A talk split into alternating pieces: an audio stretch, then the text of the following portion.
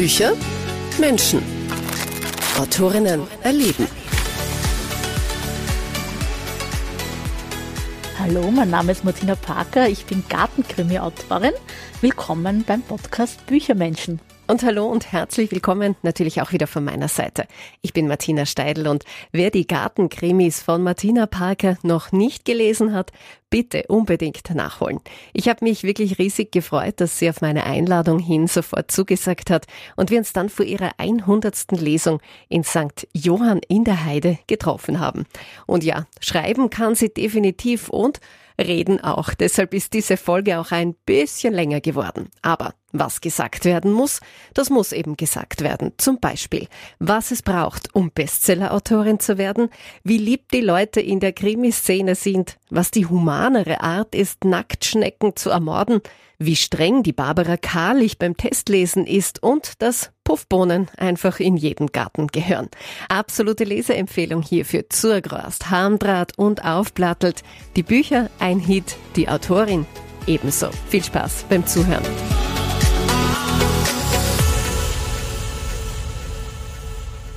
Liebe Martina, sehr fein, dass wir heute plaudern können.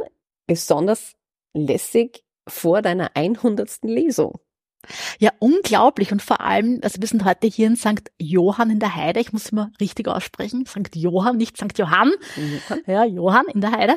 Und äh, hier war auch vor nicht einmal zwei Jahren, also wirklich unter zwei Jahren, meine allererste Lesung mit der Susanne Christik, mit der ich auch heute lesen werde. Man kann sagen, es läuft bei dir, oder? Na Wahnsinn. Also äh, diese zwei Jahre haben mein Leben komplett verändert. Also alles, es ist kein Stein auf dem anderen geblieben. Ja, manchmal zwicke ich mich immer noch, oh wow, das kann ja gar nicht alles wahr sein, was da jetzt passiert ist. Hättest du dir das gedacht, als du die ersten Zeilen, das erste Kapitel getippt hast? Ähm, wann hast du eigentlich mit dem Schreiben dann angefangen? Von Zurgras, das ist ja der erste Band. Ja, also bei mir war das im ersten Lockdown, wo ja sehr viele ein Buch geschrieben haben. Also rückblickend hat man dann bemerkt, dass diese Zeit halt die Leute unterschiedlich genutzt haben. Ich zum Schreiben, also meine Mutter hat geturnt mit Fit mit Philipp, mein Mann hat Sauerteigbrot äh, gebacken, hat das echt perfektioniert. Ja, also wir haben seither Gott sei Dank immer das herrlichste Brot zu Hause. Ja, also das ist Brot ist geblieben. Ja, das Brot ist geblieben, Sehr Gott sei Dank, halt mit Walnüssen gemacht, urgut, ja. Äh, ja, und bei mir sind es die Bücher geworden und mein erstes Buch Zurgrost, ja, ich habe einmal drauf losgeschrieben, also ich komme ja aus der Kolumne. Ich muss vielleicht ein bisschen mhm. ausholen. Ich war vorher Journalistin und Kolumnistin und die liebste Gattung für mich war immer die Kolumne. Ja. Also in der Kolumne lernt man, glaube ich, auch, äh, man muss irgendwie den Leser backen, man muss witzig sein und man muss den Sack relativ schnell zumachen. Und ich bin im, Nach im Nachhinein erst draufgekommen, das waren dann so Fähigkeiten, das hat mir sehr geholfen beim Buchschreiben, ja, weil ich da halt schon sehr viel Humor reingebracht habe und mhm. ja, ich habe dann immer gesagt, das ist dann meine größte Kolumne mit fast 500 Seiten geworden. ja, man liest auch immer, äh, du hast deinen Job aufgegeben als Journalistin und wolltest Bestsellerautorin werden. Das kannst du jetzt abhaken. Du bist Bestseller-Autorin. Was ist dein Erfolgsrezept? Es ist lustig, weil das haben jetzt schon viele versucht zu ergründen. Also es gab da jetzt auch eine, eine, eine, so eine Teaching-Veranstaltung vor Buchhandelslehrlingen in Deutschland und die haben auch versucht, dieses Rezept äh, zu ergründen, ja. Also ich denke, es müssen ganz, ganz, ganz viele Dinge zusammenkommen, ja. Also zuerst muss natürlich einmal das Buch passen, ja. Also die Geschichte muss ganz, ganz viele Menschen abholen. Ich denke, das kann sie fast immer nur, wenn sie was Neues ist, was, was Frisches, also nicht, äh, ich probiere jetzt, weiß ich nicht, den 98. Donner Leon Kopie-Krimi zu schreiben. Du musst eigentlich was Neues machen. Dann denke ich, mir hat sehr geholfen, dass meine Covers sehr, sehr auffällig sind. Also mhm. für die Leute, man sieht ja im Podcast nicht, die die Bücher noch nicht kennen, es sind Illustrationscovers. Die hat meine Freundin, die Lena Zotti, illustriert und der Gemeiner Verlag war so aufgeschlossen, diese Covers auch zu nehmen, was nicht üblich ist, muss ich dazu sagen, in der Buchbranche. Ja. Denn äh, der Leser oder die Leserin hat eine gewisse Erwartungshaltung und gerade bei Krimi ist man ein großes Risiko eingegangen, Covers zu nehmen, die niemand erwartet hat. Äh, andererseits haben sie mir im Nachhinein sehr geholfen, diese Covers, denn also manche Buchhandlungen haben ganze Wände damit tapeziert. Ja, ja. sie stechen ja, ja, hervor. sie stechen halt und, raus. Und, ja. und wirklich, die Illustrationen sind top. Ja. Ja, dann, was mir noch sehr geholfen hat, äh, ist natürlich die Montagstage gewesen.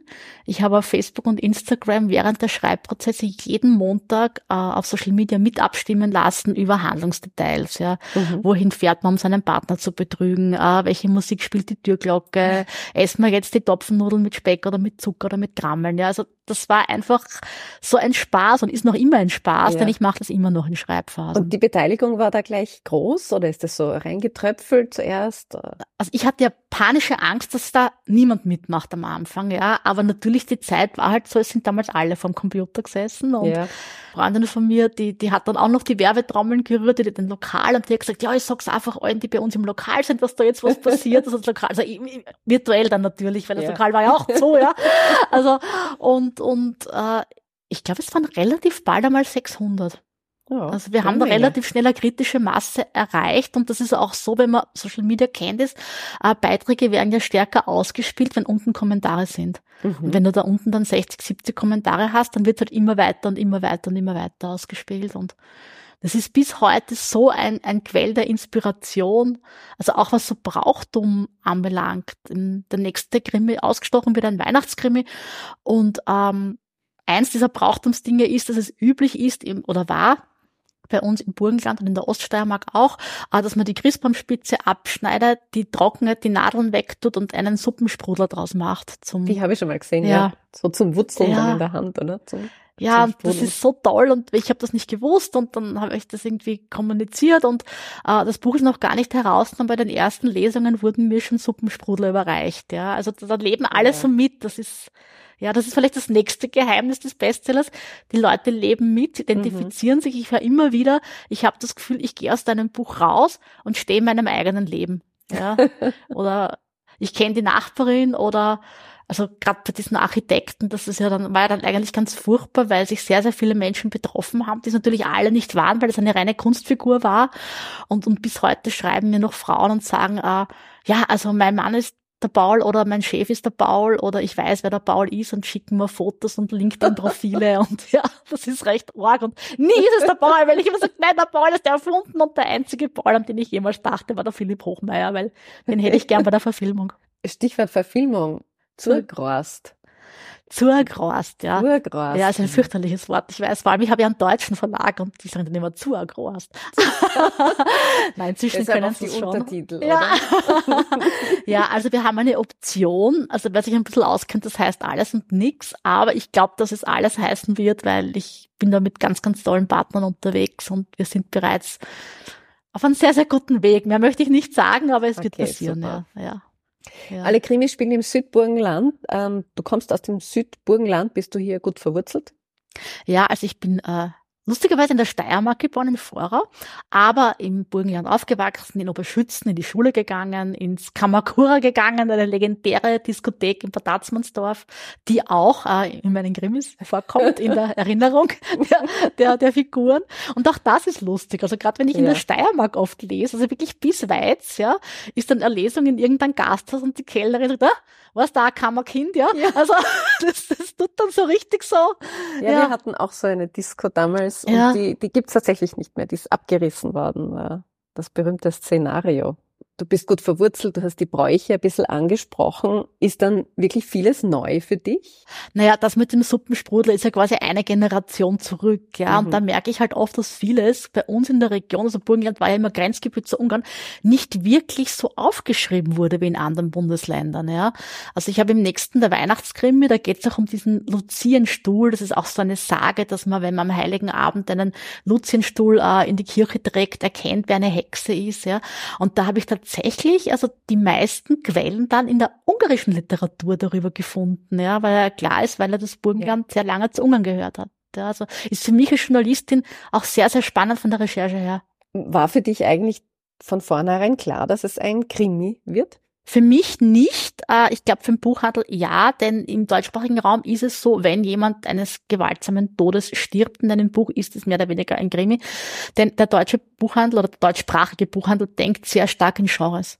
Mhm. Also es geht wirklich darum, wo legst du das Buch hin, auf welchen Tisch und, und äh, ich selber lese ja sehr, sehr viel englischsprachige Literatur, weil mein Mann halt Engländer ist und ich diesen Humor auch wahnsinnig gern mag. Und ich habe den Eindruck, es ist dort ein bisschen aufgebrochener, nicht ganz so starre. Ja. Mhm. Im Nachhinein habe ich jetzt erfahren, dass Krimis gar nicht so einen guten Ruf haben. Also dass das von der echten Literatur angeblich oft so ein bisschen so disrespektiert in ein Krimi. Ja, halt was so ist echte Dings oder so, ja. Aber mir taugt diese Krimiszene extrem. Also ich finde die Kollegen und Kolleginnen wahnsinnig lieb. Ja, also die Claudia Rossbacher, wirklich eine der größten in der Szene, hat mhm. mich sofort unter ihre Fittiche und an der Hand genommen und beim, sind wir zum Fine Crime Festival letztes Jahr. Super, ja, kommst vorher zu mir und essen mal einen Kuchen und fahren dann gemeinsam. Also die Leute sind lieb. Äh, es ist einfach ein, ein Traum. Es gibt Krimi-Festivals, wo man sich regelmäßig trifft, äh, wo man sich austauschen kann. Also es ist eine ganz tolle Szene. Was für ein Schreibtyp bist du? Schreibst du in der Früh, am Abend? Das ist ja jetzt wirklich, die Bücher sind sehr umfangreich. Sitzt du da sehr lange dabei? Also ich hasse Plotten und das gehört aber leider dazu. Also ohne Plotten kann man natürlich jetzt gar nicht anfangen. Ich sage immer, ich plot nicht. Ich meine aber, jetzt so eine grobe Idee habe ich natürlich, ja, wo ich hinschreibe ich habe für mich da auch erst irgendwie einen Weg finden müssen. Inzwischen habe ich die Erfahrung gemacht, mir hilft es am meisten, wenn ich zuerst die Figuren ganz, ganz, ganz genau entwickle. Ja. Das heißt, ich habe das Gefühl, ich muss die so gut kennen, wie ich eine beste Freundin kenne, von Kleinigkeiten, die hat ausgerissene Ohrlappern, weil sie immer zu schweren Schmuck getragen hat, bis zu, weiß ich nicht, die will beim Danken immer äh, eine gerade Summe danken. Ja. Und das muss auch nicht unbedingt im Buch stehen, aber ich muss das über die Person wissen. Ja. Mhm. Und dann habe ich die und dann fange ich einen Grobplot an. Das ist meistens auch der Punkt, wo der Verlag quasi den Plot wollte.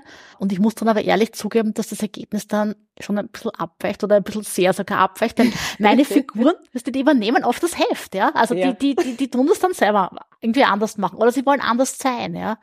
Also wer Handrat gelesen hat, da gibt's so einen Wellnessmediziner, den Dr. Meyerhofer. Und ich hätte den angelegt so als so richtig so esoterischen Öko- äh, Alternativler und der wollte unbedingt so ein schier, schicker, schicker, nicht schierer, ein schicker, schöner, Botox spritzender, äh, ja, Schickimicki-Arzt sein, ja. Und ja. dann habe ich gesagt, okay, dann bist das halt, dann sei es halt, ja. Also du, du beschäftigst dich sehr mit diesen Charakteren. Ja, voll. Und das ist für mich das Schönste am Schreiben, wenn ich dann, also ich liebe auch Dialoge, das Dialoge ist nicht so super, weil ich habe da das Gefühl, ich stelle die jetzt hin und höre dann beim Reden zu und schreibe einfach mit, ja. Und oft sagen die Sachen, wo ich dann voll überrascht bin und denke, oh, das hat's aber nicht jetzt gesagt, echt Wahnsinn, ja, und so, gell. Und dann schreibe ich halt auf, ja. Also, das muss ein lustiges Bild sein, dir dann beim Schreiben zuzuschauen. Ja, voll. Ja. Vor, ja. ja. Aber ich bin sehr diszipliniert. Also ja. ich, ich, ich habe auch gehört, dass das andere so machen. Angeblich der Andreas Gruber macht das auch, wie wenn er ins Büro geht, habe ich mal gehört. Und bei mir ist es ähnlich. Also ich stehe auf, dann mache ich Yoga, damit ich halt nicht zu bucklet bin, obwohl ich trotzdem bucklet bin, weil ich halt viel zu lange am Schreibtisch sitze. Und dann schreibe ich, und das Goal ist immer 10.000 Zeichen. Das sind fünf Seiten. Und ja, besser man schreibt 10.000 Zeichen und löscht nachher wieder 3.000, äh, als man schreibt nichts. Weil ich glaube, der größte Fehler, den Autoren machen, wenn sie beginnen, ist zu glauben, man muss warten, bis man jetzt einen guten Tag hat und ausgeschlafen ist und die Muse küsst einen, man ist inspiriert und mhm. das, das passiert nicht. Ja. Und man muss auch, glaube ich, als Autor oder Autorin ganz viel Selbstvertrauen in den Prozess haben. Ja, also Selbstvertrauen ja. zu sich, dass man das schafft und erhebt und dass das auch alles passiert und sich alles fügt, ja, weil es gibt dann immer gerade in der Mitte dann so äh, eine Zeit, wo man denkt, ich weiß nicht, das ist alles ein Schatz. Also das sagen alle lustigerweise, okay, ja. Und dann, also dann arbeitest du wieder durch und dann ja, denkst du, ja. na eigentlich ist sie leiwand, ja. Also das ist so zwischen diesen Polen schwankt man immer, ja. Und ja. Ich habe ja jedes Mal auch Nervenzusammenbrüche vor den Veröffentlichungen, ja. die sind völlig, also überhaupt nicht notwendig, Nervenzusammenbrüche. Na voll, ja. Ja, sie werden es hassen und es ist nicht so gut wie die anderen und sie werden es an der Luft zerreißen und. Wer liest das zuerst ja. oder lasst du manchmal zwischendurch wen drüber lesen? Also ich habe Testleser, ja? ja. Und das sind natürlich ausgewählte Leute, die ich jetzt nicht aussuche, weil sie mich halt gern haben und mir nach dem Mund reden, sondern wo ich mir auch eine Kritik erwarten kann. Aber ich glaube, mein Rat ist auch an alle, nimm nur Ratschläge an von jemandem, von dem du auch Kritik annehmen würdest. Ja, also mhm. deswegen lese ich auch keine Amazon-Rezensionen mehr, sondern verlass mich wirklich auf Leute, wo ich das Gefühl habe, ich kann denen vertrauen, wenn die eine Kritik üben, dann ist das auch, dann hat das Hand und Fuß. Ja, das ist dann nicht eine Geschmack oder eine Befindlichkeit, sondern das ist einfach, dann, dann höre ich auch drauf. Ja. ja. Mhm. Und das ist eben eine, eine ausgewähltes Panel an Testleserinnen. Die Barbara Karlich ist auch dabei, die ah, auch ah, Testleserin von Andreas Gruber ist übrigens, gell? Aha, ja, genau. Und gestern war ich bei ihr am See und das ist so lustig. Und dann, dann wie in der Schule, ja, da sitzt sie neben mir, dann hat sie ihre Ausdrucke mit ihren ganzen Notizen und so weiter. Und dann sagt sie immer, weiß ich nicht, sie schreibe ich halt irgendwas, äh, von was reden wir da? Und sie, weil ich halt umgangssprachlich und sie, nein, das heißt, wovon reden wir hier? Und so was. Der gern dann so bist bei Andreas Gruber auch so streng und sie, ja, ja, genau so. Da haben wir rechte Gaude. Und ich bin ihr sehr dankbar. Und sie hat ja auch von Anfang an daran geglaubt. Ja. Sie hat ja von Anfang an, weil am Anfang wollte, wollte sie keiner, die Bücher wollte keiner. Und die war immer, ja, das ist alles Trotteln, ich mache selber einen Verlag, ich verlege dir das und Nein, so. Ja, ja schön, man Voll solche Freundinnen mhm. oder Unterstützerinnen, Unterstützer. Du, vor jedem Kapitel, das ist auch eigentlich neu oder das kenne ich von keinem Buch, da sind immer Fakten aus der Tier- und Pflanzenwelt, nennen wir es Fakten. Das sind ja jetzt nicht wirklich Weisheiten, das sind Tatsachen. Die sind, ich gebe es zu, manchmal ziemlich grauslig. Für mich, weil ich jetzt nicht so, wenn es um Insekten geht und so, das ist jetzt nicht so meine Welt. Äh, wenn es was Pflanzliches ist, finde ich es immer total interessant. Woher nimmst du das oder was schreibst du zuerst? Weil es passt ja dann immer irgendwie zum Kapitel dazu also ich schreibe immer zuerst das Kapitel und dann aber gleich nachdem das Kapitel geschrieben ist den Fact. Ja, weil ich okay. dann weiß ich auch circa um was in dem Kapitel geht, weil es soll ja quasi auch immer entfernt damit zu tun haben. Ja. ja. Also wenn, wenn jetzt eine, eine Figur äh, alkoholisiert ist oder so, dann kommt vielleicht irgendein Fact aus der Natur, dass ähm, alkoholisierte Fruchtfliegen weniger wählerisch bei der Partnerwahl sind. Ja? also das ist ja, wahrscheinlich ja. nicht nur auf die Fruchtfliegen zu. Ja, das ist das Lustige. Und ich glaube, das kommt auch aus dem Journalismus, ja, weil ja. äh, gerade ganz am Anfang bei Zurgrost habe ich halt ein Kapitel gehabt, ich glaube, das ist das erste oder zweite über Nacktschnecken habe dann eben recherchiert und bin dann auf so viele spannende Nacktschnecken-Facts gekommen. Wenn ich die jetzt aber alle in das Kapitel gepflanzt hätte, ja, dann wäre das ein Biologiebuch geworden und kein Grimm mehr. Und dann habe ich gedacht, okay, aber trotzdem hätte mir das jetzt irgendwie gefallen, wenn das jetzt nicht ganz untergeht. Und dann kam eben die Idee, äh, das einfach vorzustellen. Ja. Und ich muss dazu sagen, mir selber haben auch solche Wissenschaftskrimis oder Thriller immer schon gut gefallen. Ja, da gibt's ja das mit ähm, Dan Brown, mhm. wo man dann so viel über das Louvre lernt zum Beispiel. Hat mir immer gut gefallen und, und, und ich mag selber gern Sachen lernen in einem Buch. Ja. Und ich lerne jetzt auch beim Schreiben. Ja. Also das suchst das du dann Spaß. zusammen, das weißt du nicht aus dem FF. Nein, das weiß ich nicht. Also, aber ich glaube, was man halt als Journalistin gut gelernt hat zum Glück, ist halt recherchieren. Dass du halt weißt, wie du recherchierst, äh, wo du recherchierst, welche Quellen du anzapfst, mhm. wie man quer recherchiert. Also das, ja. das hilft natürlich extrem, ja. ja. Wie gehst du mit den Nacktschnecken in deinem Garten um? Ich zerschneid's ganz arg. Na, zuerst ignoriere ich's. Also zuerst ignoriere ich einmal sehr lang, was ein Fehler ist, weil angeblich sollte man es ja gleich mit Pheramol-Schneckenkorn oder mit irgendeinem anderen äh, biologischen Schneckenkorn töten, sagen halt die Dings. Aber äh, und wenn es mir dann aber wirklich reicht, weil es alles ruinieren, ja, dann kommt mein Rachefeldzug. Und ich weiß es, wenn es wahrscheinlich Leute schreiben, dass ich furchtbar fürchterlich bin und in der Hölle schmoren, mein Karma ist für immer ja. ruiniert, ja. Es tut mir leid. Aber ich versuche es halt schnell und schmerzlos zu töten. Also mit so einem Löwenzahnstecher, ja.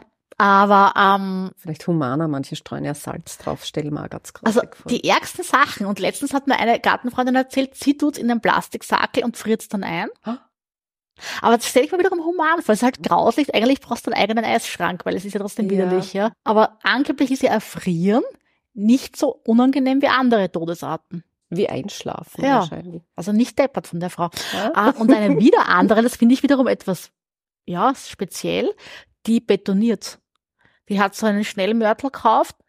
Und mittlerweile ist der Garten betoniert. Ich weiß auch nicht, nein, die gibt's in so ein Gefäß, aber ich habe vergessen zu fragen, was sie da mit dem Beton macht, ja, mit dem Schneckenbeton. Ein Fundament bauen. Ja, interessant. Welche von deinen Figuren ist dir die liebste? Die Oma Hilda.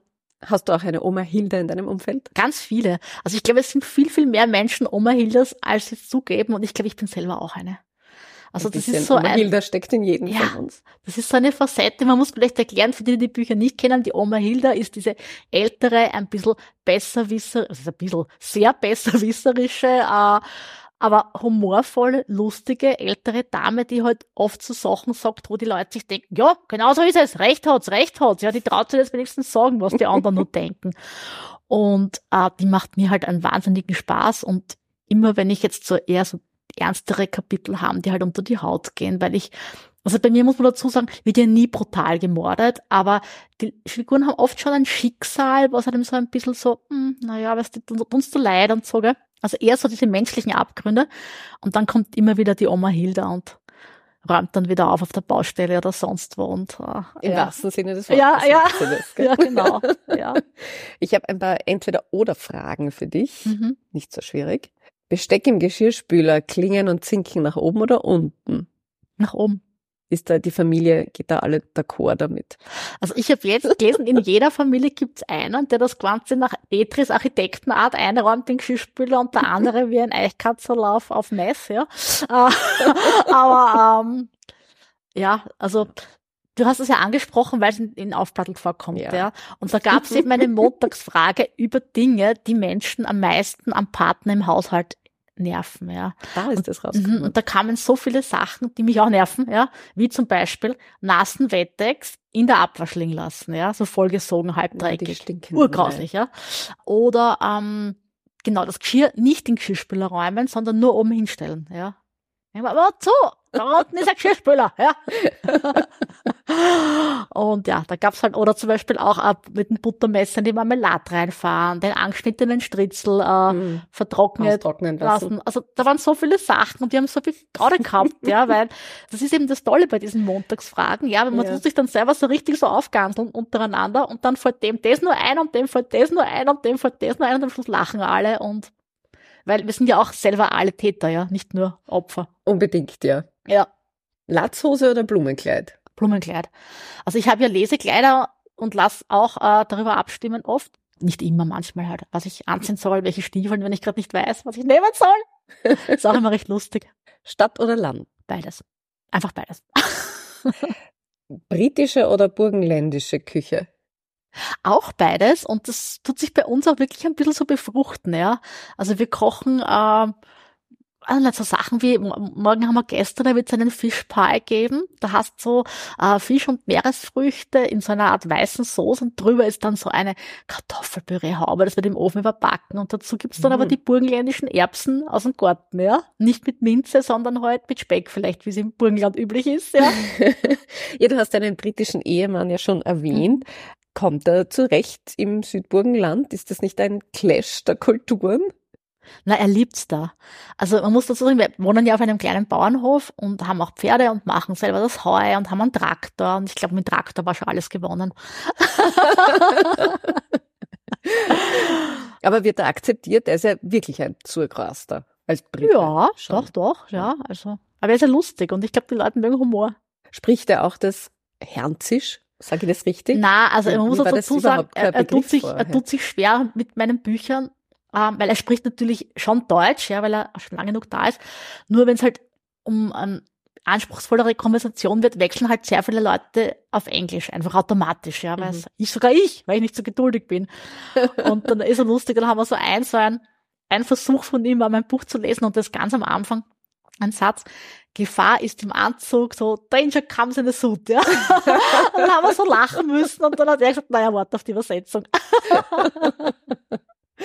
Und das, da merkt man echt wirklich, wie schwierig die deutsche Sprache ist, ja, weil er ja, in der Umgangssprache würdest du ja so nie reden. Da würdest du sagen, ja, jetzt ist gefährlich, ja, das ist dir da verstehen, ja, aber ja, nicht ja. Gefahr ist im Anzug, ja. Verstehst du gut Hernzisch? Verstehen schon, aber reden Begriff. kann ich es auch nicht. Reden auch nicht. Nein, Herzen, das ist halt, äh, da gibt es einen Herzenverein in Oberschützen. Herzen. Und äh, man muss ja auch sagen, also diesen herzischen Dialekt, den ich einer meiner Figuren, die mit sie sprechen kann, ist ja auch bereits wiederum ein bisschen gefärbt, auch vom Steirischen und so. Also ich glaube, dieses Hochherzisch, ich weiß nicht, ob das überhaupt noch so gesprochen wird oder so, ja, der Original ja. Aber was wir halt haben in der Sprache ist dieses ui und so, so, so tu jetzt weiter und kommt's ein. Es ist halt alles sehr singend und sehr so, so, so, so lieblich ein bisschen, ja. Und das ist ja auch so dieses typische im Burgenland bei uns immer, ja, so kommt's ein, habt einen Hunger, wollt was essen, gell. Äh, ich bin nicht immer so angezogen und zusammengerannt ist auch nicht, gell. So dieses, dieses total herzliche und so ein bisschen aber auch das Licht unter den Scheffel stellen, ja. Ähm, hast du selbst einen grünen Daumen? Ja, Würde ich schon sagen, ja. ja.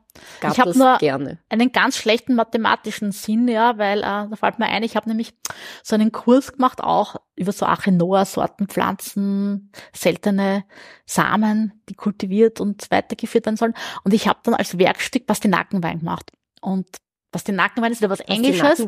Ja, die machen, Aha. Engländer machen aus allen Wein. Die nehmen halt Pastinakensaft und, also ausgepresste Pastinaken, Mhm. dann tun sie Weinhefe dazu und Zucker und dann wird das eine Art Wein. Und das Mhm. kannst du mit Brennnesseln machen, mit Brombeeren, mit allem, ja. Äh, Zitronen kommen noch dazu, Orangen. Und ich habe mich so verrechnet bei diesem Kurs und es war dann im Endeffekt, glaube ich, ein unglaublich hochprozentiger Pastinakenschnaps, ja, der da entstanden ist, ja, weil ich echt schlecht bin in Mathe, ja. Zum Fensterputzen. Ja, wahrscheinlich. Hast du auch ein Lieblingskraut oder eine Lieblingsblume? Was muss unbedingt im Garten sein? Also was ich wirklich liebe, das ist wieder britisch, Puffbohnen. Also bei uns haben die ja Saubohnenkassen. Mhm. Äh, es gibt halt in England mehr Puffbohnensorten, die wirklich zum Essen sind. Äh, und weil die so hübsch sind, die sind nämlich also ähnlich wie Erbsen in so einer Schote. Und diese Schote, die ist so ganz gepolstert, ja wirklich wie so ein ganz gemütliches Zuhause, ja, für diese Puffbohnen. Puffig. Ja, so richtig puffig, also wie Watte, ja. Es ist so eine tolle Pflanze. Erstens blüht's schön, ja. Und äh, ja, und das, diese Bohnen, die sind auch, äh, ja, schmecken eher so ein bisschen wie Erbsen auch. Also die kannst du Ja. roh und grün essen und Die Schote mit ein auch. bisschen Butter. Nein, die Schote nicht. Schote Die nicht. kannst du bewundern. Ich habe einen Gartenspruch für dich entdeckt. Gärtnern ist mein Yoga, Gummistiefel, meine Pumps. Ich habe Gummistiefel, aber auch sehr viele andere Stiefel, weil ich Ja. neben den Lesekleidern auch die Lesestiefelkultur für mich entdeckt habe. Ja. Da muss man aber auch ein bisschen ausholen. Ich komme ja aus dem Lifestyle-Journalismus und Ja. hatte unglaublich viele Events und deswegen auch ganz, ganz tolle Kleider und Ja. Schuhe und Stiefel und so, um halt bei diesen ganzen Chanel-Modeschauen und whatever halt perfekt gekleidet zu sein. Und dann halt nicht vor meinem Kasten gestanden, am Land, im Lockdown, wo du nur mehr in den Garten gehen hast dürfen und sonst nirgendwo hin. Äh, und dann haben wir gedacht, also schon, das kann ich alles wahrscheinlich nie wieder anziehen. Gell? Und dann ist aber, diese Lesungen sind dann gekommen und dann habe ich gedacht, da ziehst du die Lesungen an, passt auch und so. Und das Ja. macht mir einfach Spaß. Hast du mehr Schuhe als Bücher zu Hause? Nein, mehr Bücher. Also ich glaube, ich habe auch, weiß ich nicht, 500 Kochbücher. Und dann koche ich erst immer anders. Das ist auch so arg. Ich lese das Rezept durch und denke mir, na ja, ich weiß nicht, die nimmt Petersilie. Na, also ich glaube, ich nehme jetzt lieber, weiß ich nicht, einen Kerbel. Also ich tu mich da nicht dran halten, ja. Ich tu dann immer so ersetzen. Was durch ersetzen? Ich mag die Bilder in den Kochbüchern. Also Ja. Kochbücher, wenn ich eins hab, die müssen wirklich schön gestaltet sein und blätter das irrsinnig gern Mhm. durch. Also du kochst auch gerne. Ja, voll gern. Mhm. Ja. Am liebsten für Gäste. Also auch so ein burgenländisches Sprichwort, gell, so wenn du zu wenig hast, gib Wasser zur Suppe und lad alle herbei, ja. Schnell mal aufstocken. Ja, genau, ja. Wir sind ja heute bei deiner hundertsten Lesung Mhm. und es macht dir immer noch Spaß. Na, Wahnsinn, ja. Also ich lieb's. Ich Auch lieb die den, Leute zu treffen, deine Mhm. Leserinnen, deine Leser. Ja, ich liebe den direkten Kontakt und das sind wirklich entzückende Begegnungen oft und äh, ich bin ja auch durch diese Lesereisen auch äh, auf tolle Kooperationen gekommen, ja, mit dem Leseduft zum Beispiel äh, oder mit der Tattoo-Aktion, da hat eine Buchhändlerin vorgeschlagen, die Anna-Maria von der SCS Mora war, dass wir die Cover-Illustrationen als Tattoo-Aktion in der Buchhandlung Und wurde dann live tätowiert? ja, da wurde dann in der Buchhandlung tätowiert, gell. Und ich habe das halt dem deutschen Verlag vorgeschlagen, ob sie nicht ein Tattoo sponsern wollen und die waren dann sofort bereit und das war wahrscheinlich das erste und einzige Mal, dass der Verlag eine Rechnung von einem Tattoo-Studio bekommen hat.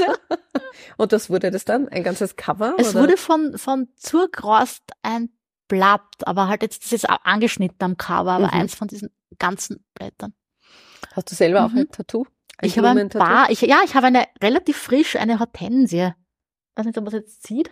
Das sieht man nachher. Macht aber dir nichts. nachher. Ja, eine, wirklich eine sehr, sehr schöne Hortensie. Blaue Hortensie mag ich wahnsinnig gern. Sind unglaublich schwierig, dass die blau bleiben im Garten. Warum? Ja, weil die brauchen halt einen, eher einen, einen Boden, das hängt mit dem Boden zusammen und in Mhm. unserem normalen burgenländisch-lehmigen Boden werden sie immer lila. So schmutzig lila und dann immer lilaner, lilaner. Und ja, die auf meinem Rücken bleibt blau. Die bleibt blau. Ja.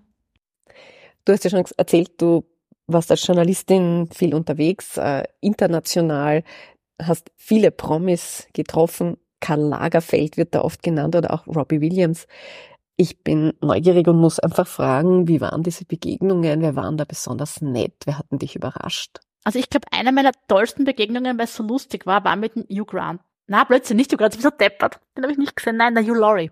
Dr. Hugh Laurie. Der Dr. Dr. Hugh Laurie war House. Dr. House, ja, Dr. genau. House. Ja, den, den mag ich nämlich auch sehr gern nicht nur als Dr. House, weil ich die Rolle und die Figur toll finde, sondern weil er auch ein ganz, ganz toller Musiker ist. Mhm. Ja, wirklich ganz, ganz toll, wirklich tolle Musik. Googelt ihn bitte und ja, hört die Musik an. Und ähm, ich, weil ich halt so ein Fan bin, habe gedacht, ich nehme was zum Trinken mit. Und der Alan, mein Mann, der hat lang mit Stars gearbeitet, der hat gesagt, vergiss es, der wird das nicht annehmen, weil da gibt es eine alte Regel im Showbiz, never take food from fans, ja. Okay. Man weiß ja nicht, die Praline kann vergiftet sein, Ja. was auch immer, ja. Und ich habe dann gedacht, ja, bitte ja Wein, was soll denn das sein, ja? Und bin dann mit der Weinflasche halt hin und in die Suite zu ihm, der hat wartet, der ist ganz, ganz groß auch, also ich bin 1,72 und der war riesig, ich hab wirklich so raufschauen müssen und gebe ihm halt diesen Wein mit den Worten und das ist halt, du hast schon bemerkt, ich rede ein bisschen viel, gell? Und red mich da in so einen Quirks rein, weißt du, und sagst so, so, ja, also, ich sag's auf Deutsch jetzt, ja, also ich habe ihnen einen Wein mitgebracht und ich weiß eh, sie werden den nicht annehmen wollen, weil sie haben sicher Angst, dass er vergiftet ist, aber sie müssen keine Angst haben, ich bin ja kein Fan. Naja, eigentlich bin ich schon ein Fan. Naja, aber nicht wirklich, ich bin eine Journalistin und, und ja, aber er ist nicht vergiftet und schauen's her und da ist echt kein, nix ist am Stoppel und schauen's wirklich kein Loch, kein Loch und so, weil, also so und red mich rein und so und denk schon innerlich, bitte halt die Pappen, ja, und red aber immer weiter, immer weiter, immer weiter. Und er lacht und so und sagt, maybe we should drink this wine together. und das habe ich so eine super schnelle, coole Antwort gefunden, ja, so trinken wir zusammen dann haben wir den Wein aufgemacht und haben so eine Garde gehabt beim Interview, ja. Und eigentlich hat aber mein Mann, der Ellen, recht gehabt, ja, mit diesen, dass man das nicht tun soll, Geschenke annehmen. Äh, denn da gab's kurz, ich höre mal diesen Podcast Klenk und Reiter. Kennst du Mhm. den vom Gerichtsmediziner Reiter? ja. Und der hat gesagt, da war wirklich ein Fall, wo einer nach so einem geschenkten Schnaps gestorben ist. Und dann sind sie ewig nicht draufgekommen, wie das Gift da reinkommen ist, weil diese Schnapsflaschen zu Weihnachten fünfmal weitergeschenkt worden ist, ja. Der kleine Gin hier ist original verpackt. Verschweißt. Ja, aber das war das andere, ja, der Schnaps, ja. Und ja, in dem Fall vom Klenk und Reiter war das dann ein unzufriedener Krankenhauspatient, der fünf Ärzte vergiften wollte und sie haben dann wirklich noch andere Flaschen gefunden, äh, Gruselig. die auch weiter geschenkt wurden. Also passt auf da draußen, gell, was trinkt's? Hast du mit deinen Gartenkrimis einen Run auf das Südburgenland ausgelöst? Äh, ja, also es kommen wirklich Leute zu uns aufgrund der Gartenkrimis. Und zum Teil war dann der Ansturm schon so groß, dass wir beschlossen haben, wir müssen das Ganze irgendwie kanalisieren. Und die Jutta Ochsenhofer, die ist Reisebüroveranstalterin, also auch eine liebe Freundin inzwischen, die hat dann begonnen, so E-Bike-Touren anzubieten, ja, zu den Originalschauplätzen. Sehr lustig. Jetzt kann man in, England machen sie das, glaube ich, mit Harry Potter, in Neuseeland Herr der Ringe Tour. Ja, und was mir auch manchmal passiert, und das liebe ich auch so sehr, ist, dass eben Leute äh, auf eigene Faust herkommen und dann sind sie bei so einem Schauplatz, ja, und schicken ein Foto, ja. Also zum Beispiel im ersten Band, äh, da gibt's so ein Verstecken im Burgenland, so gelb mit so einem gelben Hütterl, ja. Und das sind eigentlich so äh, Markierer für die Gasleitung, ja. Aber in diesem einen Kapitel spielt halt so eine Markierung eine Rolle, ja, bei einem äh, romantischen Date von der Vera mit dem Tom, ihrer großen unerfüllten Liebe. Und dann schicken sie mir zum Beispiel so ein Foto von sich mit so einem Hütterl, also so Sachen, wo nur so die Insider was wissen, gell? Ja. Oder vorgestern hat eine aus äh, aufplattelt noch gelesen und hat gesagt, ja, so den, den, den Fritz Goli hat's grad vom Pferd bragt und dann so die Antwort, ja, schickt dem recht im Arsch. Und so, ja. Also, das sind so diese, wenn man so merkt, so, dass äh, die Leute leben das so mit und ja, und sie kommen wirklich gerne her und ja, ich, ich sage immer, macht's das und kommt unbedingt zum Gramuri im Herbst. Das ist diese große Gartenausstellung in, auf Schloss Kofilisch. Mhm. Das Gramuri im Herbst geht eher so ein bisschen in Richtung Handwerk. Und ja, ganz, ganz toll. Eins wollte ich noch fragen. Zukunftsprojekte. Band 4 ist schon fertig. Band 5 erscheint Ist auch schon fertig. auch schon fertig. Wirst du weiterschreiben? Mhm. Aber jetzt mache ich mal Urlaub. Ich muss jetzt ehrlich sagen, und ich hoffe, es wird nicht verwöhnt, aber ich habe immer schon gedacht, mein Gott, ich möchte einmal wieder so einen Sommer haben wie früher. Also ganz früher, wenn wir noch kleiner in die Schule gegangen sind. Schulferien. Nur leider Gottes wird sich das eh nicht, wird's eh nicht spielen, weil ich habe jetzt schon wieder die Idee für ein neues Buch und es merkt schon wieder, es arbeitet schon wieder, es rumort schon wieder und statt dass ich jetzt irgendwie den Sommer genieße, stehe ich erst wieder in der Früh auf und mache Yoga und gehe dann zum Schreibtisch und überlege, äh, was die Figur für Eigenarten haben kann. Also ich schaff's eh nicht. Ich schaff's eh nicht, nicht zu schreiben. Ja, Aber schön, Karl oder? Lagerfeld hat immer gesagt, ja, also es ist sowieso der beste Job, wenn du gar nicht das Gefühl hast, dass du arbeitest, ja. Eben. Obwohl es wirklich harte Arbeit ist. Also es ist, möchte ich nicht äh, minimieren, das ist echt, das ist schon harte Arbeit. Viele sagen, Schreiben ist oder, oder Schrift, als Schriftsteller ist man viel alleine. Ist es ein einsamer Job? da kommt jetzt eben die Susanne Christek, mit der ich heute lese, wieder ins Spiel, weil wir sind ja halt Arbeitskolleginnen und haben uns gefunden. Schon vor der Schreiberei. Ihr Buch kam gekannt? gerade raus, mhm. ihr erstes, äh, das nicht so eingeschlagen ist, wie sie gehofft hatte. Und ähm, ich war da gerade auf Verlagssuche, da haben wir uns kennengelernt.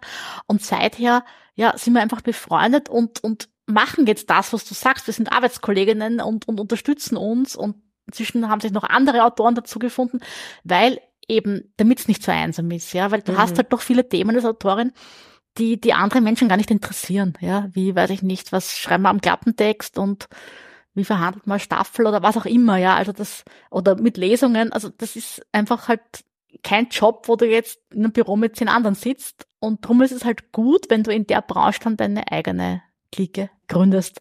Ist klar.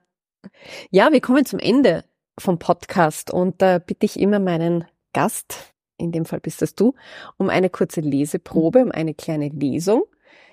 Und ja, wir werden von dir schon einen kurzen Auszug hören aus Band 4 von deinen Gartenkrimis, aus Ausgestochen.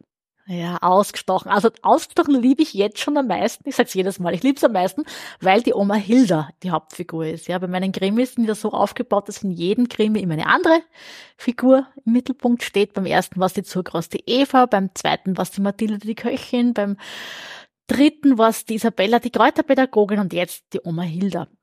Aber das Kapitel, das ich euch jetzt vorlese, da geht's um die zwei Polizisten, die ihr auch schon kennt aus den anderen Krimis, und zwar die Malis Mullerschitz und der Franz Granditsch.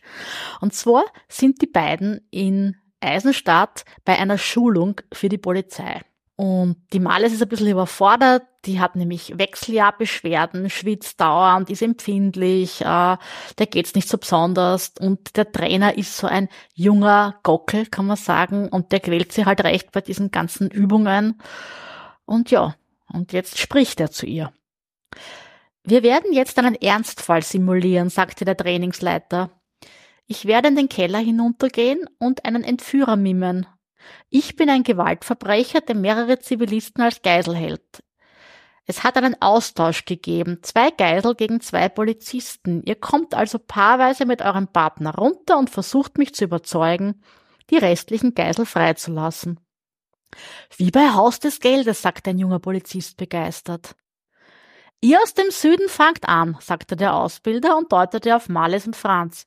Ich hoffe, ihr könnt mich überzeugen. Denkt immer daran, ein guter Polizist muss immer auch ein guter Schauspieler sein. In zehn Minuten kommt ihr nach. Males und Franz kannten den Weg zum Keller. Sie waren beide seit Jahren beim Einsatzbereich der Abteilung für Leib und Leben, die intern Blutgruppen genannt wurde, und hatten solche Spielchen schon öfters gespielt. Wie findest du den neuen Ausbilder? fragte Franz. Der ist ein bisschen übermotiviert, gell? Malis nickte nur grimmig. Ich habe heute wirklich keine Lust auf ein stundenlanges Theater, sagte sie. Dann erschieß ihn halt gleich, sagte Franz und lachte. Der Vollbärtige öffnete die Kellertür für den vermeintlichen Austausch.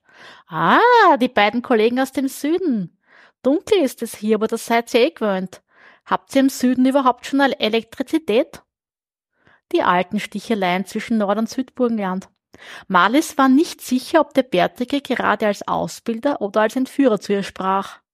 Aber nicht aus lauter Angst zu weinen beginnen, sagte er und grinste Marlies an. Jetzt reicht's, dachte diese. Franz letzte Worte halten noch in ihrem Kopf. Sie zog ihren Revolver, richtete ihn auf den Bärtigen und drückte ab. Wieder und wieder und wieder. Die Kugeln trafen die Brust des Mannes, die sich sofort blutrot färbte. Der Mann schrie vor Überraschung und Schmerz auf, wich zurück, duckte sich und hielt schützend die Arme vor sich. An einen Gegenangriff war nicht zu denken. Er sah nichts. Auch seine Maske war komplett rot verschmiert. Malis feuerte nochmal auf ihn und noch einmal, bis das Magazin leer war. Es sah aus wie bei einem Massaker. Aber es war unerhört erleichternd. Als ihr Magazin leer war, drehte sie sich um und verließ mit hoch erhobenem Kopf den Keller. Bei den Stiegen hatte sie Franz eingeholt. Er fasste sie am Arm. Marlies, was war das? Marlies ging unbeirrt weiter. Du hast ja gesagt, er schieß ihn. Marlies, das war ein Scherz. Vielen, vielen Dank, Martina, dass du dir die Zeit genommen hast. Ausgestochen, ich freue mich schon sehr. Und ich muss dir dann bitte auch noch eine die Bitte meiner Mama weiterleiten, schreib schneller. ja, ich tu's eh. Tu ich weiter, gell? genau, tu weiter. Ja, hat mich wirklich sehr gefreut. Der Podcast war ein Mordspaß, würde ich sagen. Ja, für mich auch. Also danke für dieses unglaublich nette Gespräch. Ich habe mich wahnsinnig wohl gefühlt und freue mich schon auf diesen und auf viele weiteren Folgen mit Kollegen, Kolleginnen. Ja, ganz, ganz tolles Projekt. Alles Gute dafür. Dankeschön, dir auch alles Gute. Martina Parker persönlich kennenzulernen war wirklich ganz, ganz super. Das war ein bisschen wie live in einem ihrer Gartenkrimis dabei zu sein. Und ein großer Fan der Montagsfragen an das Parker Pack bin ich mittlerweile auch.